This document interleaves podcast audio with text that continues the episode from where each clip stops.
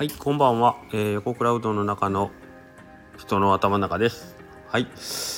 えっ、と、昨日も今日も朝めちゃくちゃ寒いですね。えー高松でもマイナスとかになってますからね、温度計ね。朝起きたら。うん治りかけてた霜焼けがまたなんかこ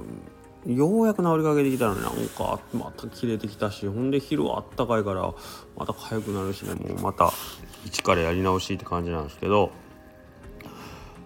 えー、と今日はですね、えー、とうちの店まあ古いお店っていうのもあって割とまあいろいろと,、えー、と設備とかで、えートラブルを頻発するんですけど故障とか。はい。その時って一応僕現場の責任者なんで基本的に僕が対応してその処置を、えー、とこうまあ復旧させるっていう作業に当たるんですけどその時にえっ、とまあ大体のことに関しては業者さんを呼ぶとかの前に自分で何とかしようかなと思ってとりあえずのところはある程度のことはあの触ったり、えー、と原因を究明したりするんですけど、えー、とこれってあんまりなんか普通まあ責任者とかその現場の中でえっ、とまあ自分自身でよしじゃあ直そうっていう立場の人あんまりいらっしゃらないと思うんですけど一応なんかそういう感じで何かことが起こった時に自分のえっ、と問題だと思ってそのなんか対応に当たるっていうこの考え方は一応自責思考っていうかね自分の責任のせいだという何かことがトラブルが発生した時はそれは自分が原因だというか、まあ、自分が対応しようっていうその気持ちがあるっていうのは結構、えー、といろんな方面で役に立つと思うんで例えば家族家族というか家の中で、えーとまあ、ちょっとちょっとした、えー、と故障とかですね、まあ、水水漏れあとまあ停電とかなんかそういうちょっとしたトラブルとかでもああよしじゃあなんとか自分でやってみようかなとこう考える人は割といろんな部分で、えー、といろんな要素を使って事の対応に当たるので、うん、割となんかこう自分の能力が広がっていくような感じがするのでこれはぜひぜひ持っておいてほしいですね。はいいざ何かがあったら自分で解決しようという感じですね。あのまあ誰かその何ていうんですかねそこそれを詳しい人を呼ぶっていう解決方法もあるんですけども、えーとまあ、それに至る前にちょっと自分でなんかその、えー、と実際のトラブルのトラブルシューティングを自分で試みるみたいな、うん、感じっていうのは割と有効なんじゃないかなと思います。この辺田舎っていうこともあって割と自営業の人多いんですけど本当なんか 自分で家建てれるレベルの人とかが結構ゴロゴロいるんで 基礎工事から水道電気全部触ってほんであのね床張って壁張ってとか全部自分でやっちゃうような人がいるんで割とみんな自分で自分のこと全部やっちゃう人が多いので、ね、割と僕もそれに倣ってある程度のことまでは自分でしようと思ってるんですけどもはい、えーでですねまあそういうトラブルを解決する時のまあコツというか考え方なんですけどはい。えー、とどうしようかな。分かりやすくじゃあ停電みたいな感じにしますかね。停電とかだったらなんかすごい説明しやすいな。えっ、と例えばあ電気が消えました。ってなった時にまず最初にえっ、とまああ停電になったっていうのはすぐ分かると思うんで症状ですね。症状っていうのはすぐ分かりますね。これ今停電でトラブル発生と。で自分とこだけが停電してんのかそれとも辺り一体全部停電してんのか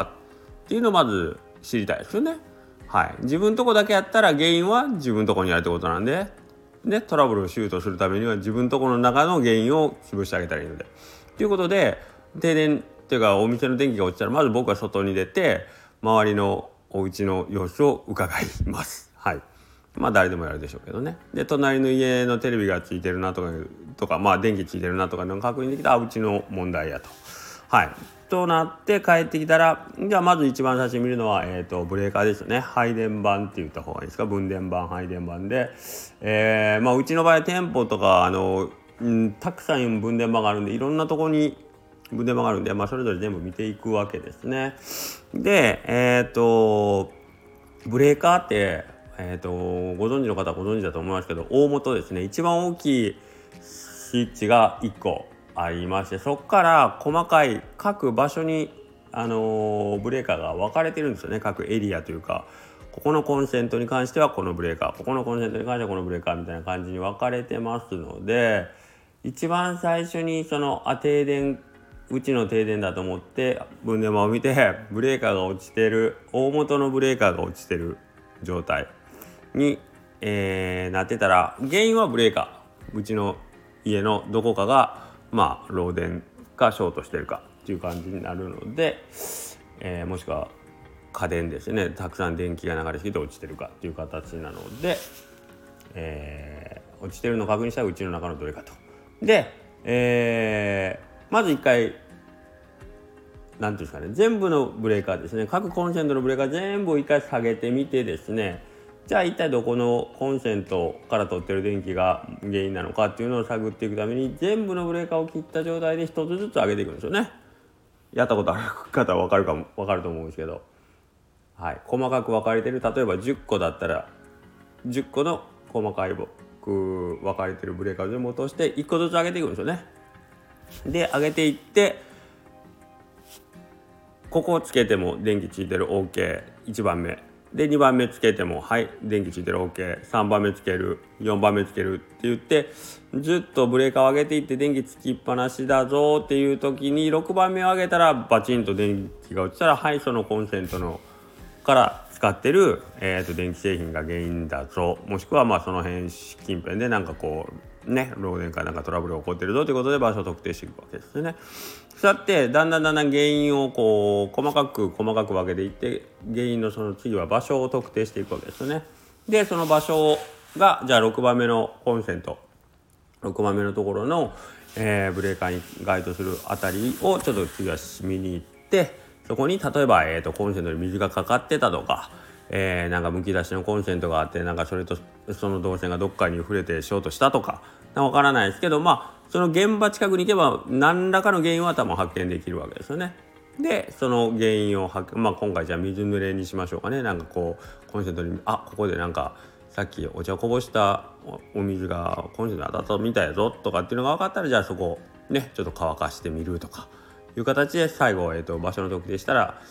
処置ですよね、えーと、場所の特定と漏電の原因が分かったら処置をしてあげるという形で、えーと、と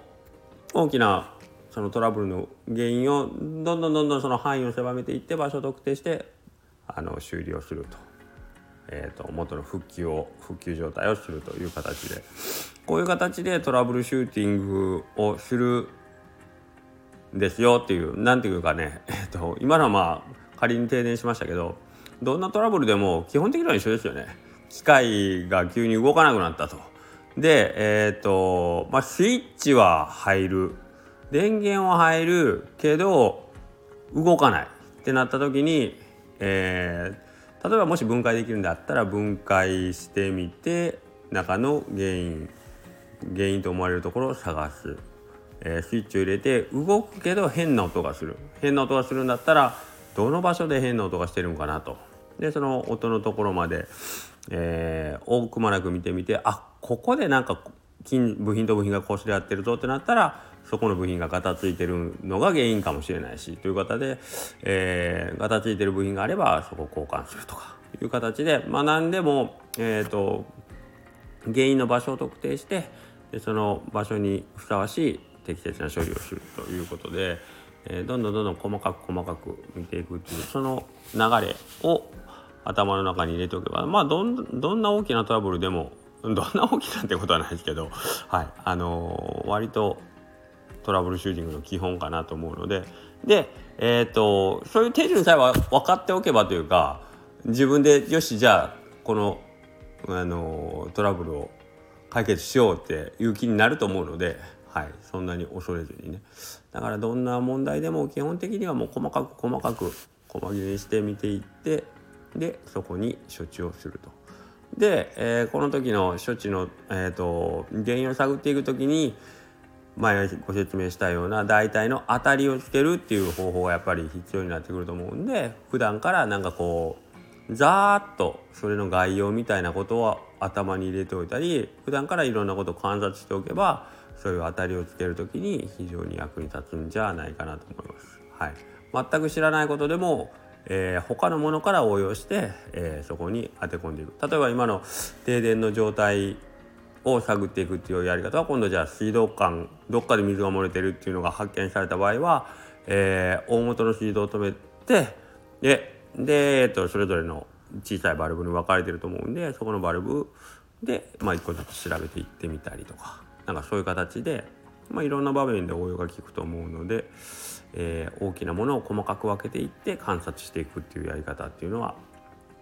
え、ー、とトラブルシューティング以外にも 使えるような形だと思うので大きいものを大きいまま理解しようとしないということですよね。色がねはい、でえっ、ー、とあちょっとまた10分過ぎちゃったね。でこういうことできると,、えーとまあ、例えば今の機械の故障とかの場合原因が分かっとったらそこで自分が手出しできなくても次業者さんに、えーと、なんか説明する時にすごいこう話が早いんですよね。いやここの部分の、えーと、この部品が多分あの今回変な感じがするんでここ見てほしいんですよって言ったら、まあ、業者さんも来てすぐパーツ取ってもらったりもしくは自分でもパーツ頼めたりするので非常になんか時間と,、えーと、その後の修理修理のまあコストというか手間というかっていうのが短縮できるのでまあ自分で調べる分の手間とかコストとかもあるのでその辺はうんまあ行ってこいかもしれんのですけど けど僕としては、えっ、と、それをしてあげることは結構自分にとっても役に立つような気がするんで、まあやってしょうがないかなと。